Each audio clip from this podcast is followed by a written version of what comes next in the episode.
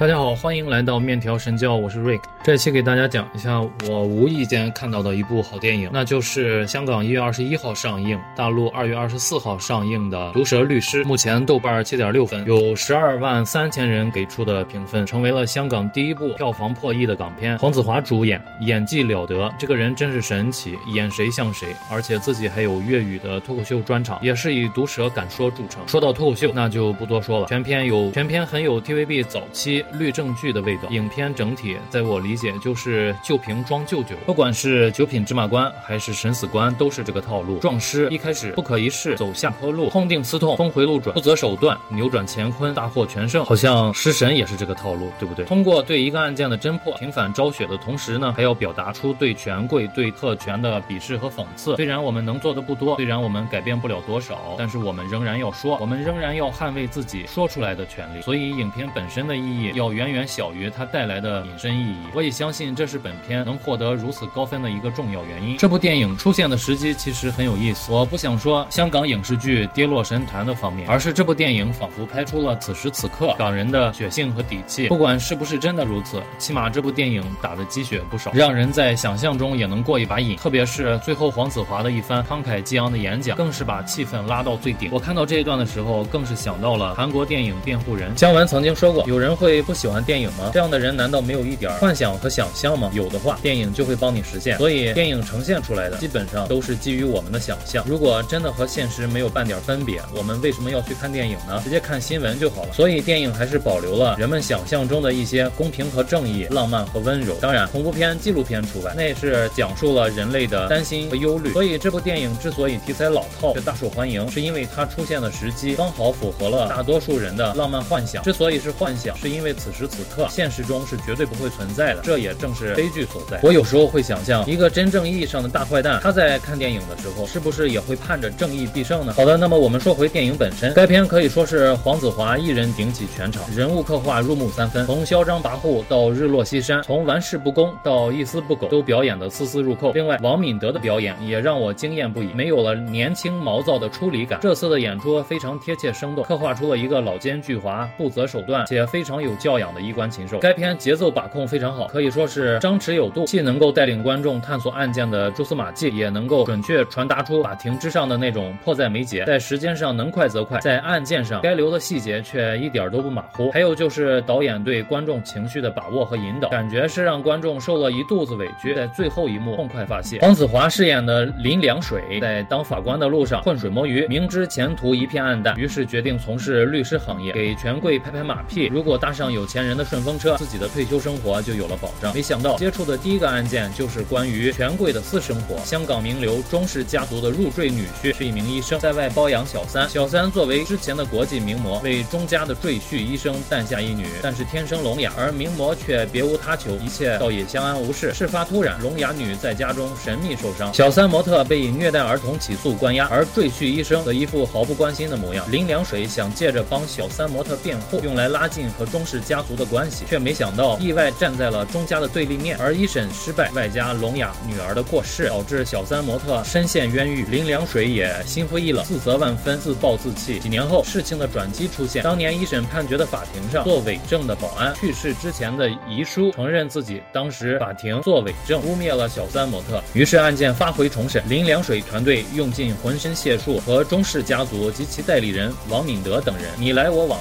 唇枪舌剑，最后还是正义。获胜虽迟但到，具体细节还是要各位同学自行观看，我就不一一赘述了。值得一提的是，本片其实删除了一分多钟的剧情，有些少儿不宜，但是却对人物之间的关系和作案动机有比较大的影响。钟家大小姐钟念华其实和赘婿医生二人是行婚，这也是二人没有子嗣的原因。钟念华自己身为拉拉，和小三模特的关系非同一般，甚至三人曾经一起运动过。但是后来小三模特回归生活，还给自己名义上的医生丈夫生了孩子，这也是这段。三角关系虽然不稳定，甚至很荒唐，但是能够存在的一个重要原因。于是钟念华大小姐终于有一天对另外二人的事情耗尽了耐心，聋哑女儿则是主要的报复对象，这才痛下杀手。如果不了解三人的关系，可能对犯人的作案动机不甚了解。最后林良水也完成了对自己心灵上的救赎，外加对现在法律面前三六九等这个现象的强烈控诉。另外就是这部影片的女性角色似乎都不太符合现阶段的主流宣传，钟家长女。钟念华，心狠手辣，无法无天，目无法纪，倒反天罡。小三模特曾洁儿，手无寸铁，自作自受，道德瑕疵，自甘堕落。律师团队方家军，职场花瓶，弱势群体，逆来顺受，无关紧要。这三个形象跟血观音中的女性群像形成了强烈对比。血观音中的女性形象虽然邪恶，但是个个生动饱满，非常有特色。有一场钟念华和曾洁儿在监狱的对手戏，给我留下印象非常深刻。钟念华英姿飒爽，不发一言，默默抽完一根烟，转身离开。而曾洁儿的眼神神就像万千把匕首射向了钟念华。看着影片里的角色可以放心抽烟，我心里多少还是有点不平衡。好的，我们这一期的面条神教就到这里啊。这一期时间比较短，因为有不少话是没有办法说出口啊。具体的原因还要请大家自行观看。